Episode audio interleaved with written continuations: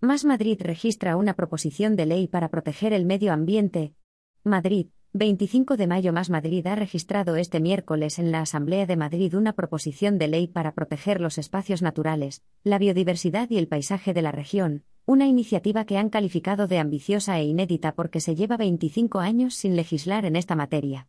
El texto, según han indicado en un comunicado a los periodistas, cuenta con 138 artículos y 8 disposiciones adicionales con los que pretenden protección transversal del patrimonio natural y el paisaje madrileños, teniendo en cuenta las peculiaridades de una región con una gran densidad de población y un alto porcentaje de suelo ya urbanizado.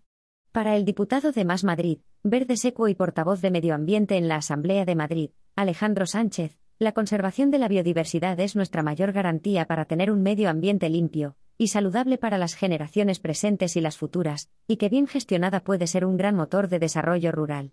Este proyecto de ley supone una actualización y clarificación completa del régimen de gestión de las áreas naturales protegidas, incorporando todo el acervo legislativo estatal y europeo, incluida la Red Natura 2000, y estableciendo un marco que proteja de forma racional y ordenada nuestro territorio.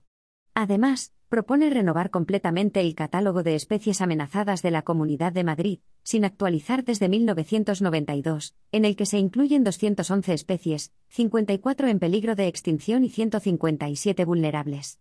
De estas, 52 son plantas, 63 invertebrados y 96 vertebrados, 10 peces, 11 anfibios, 7 reptiles, 41 aves y 27 mamíferos.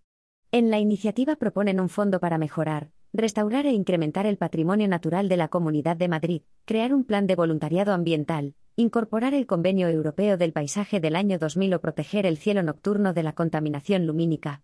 La líder regional de Más Madrid, Mónica García, ha añadido que es imprescindible conservar redes amplias de espacios naturales y paisajes protegidos interconectados, no solo para preservar la biodiversidad de especies y ecosistemas, sino también para facilitar el ocio y el esparcimiento en plena naturaleza, como parte integral de nuestro desarrollo vital.